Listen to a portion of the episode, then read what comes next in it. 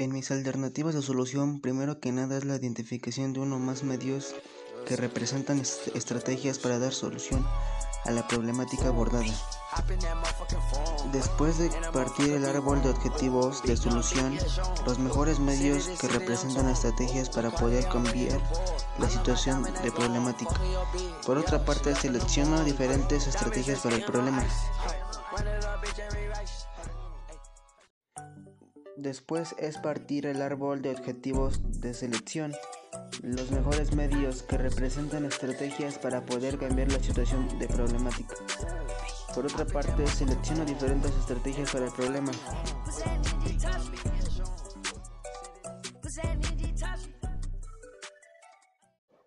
Estas son las características en las cuales yo me baso para mis alternativas de solución. Número 1. Identificar alternativas que pueden ser estrategias de proyecto. Número 2.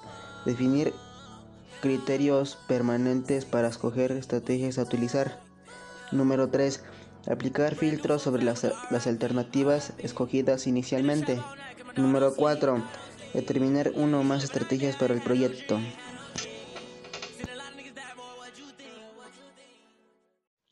Y todo lo anterior yo lo ocupo para poder obtener sobre mis alternativas de solución para poder llegar a, un fin sobre una problemática ya sea desde proyectos, investigaciones, en la cual van por partes y características para poder obtener un, una, un fin sobre el, sobre el problema que se presenta.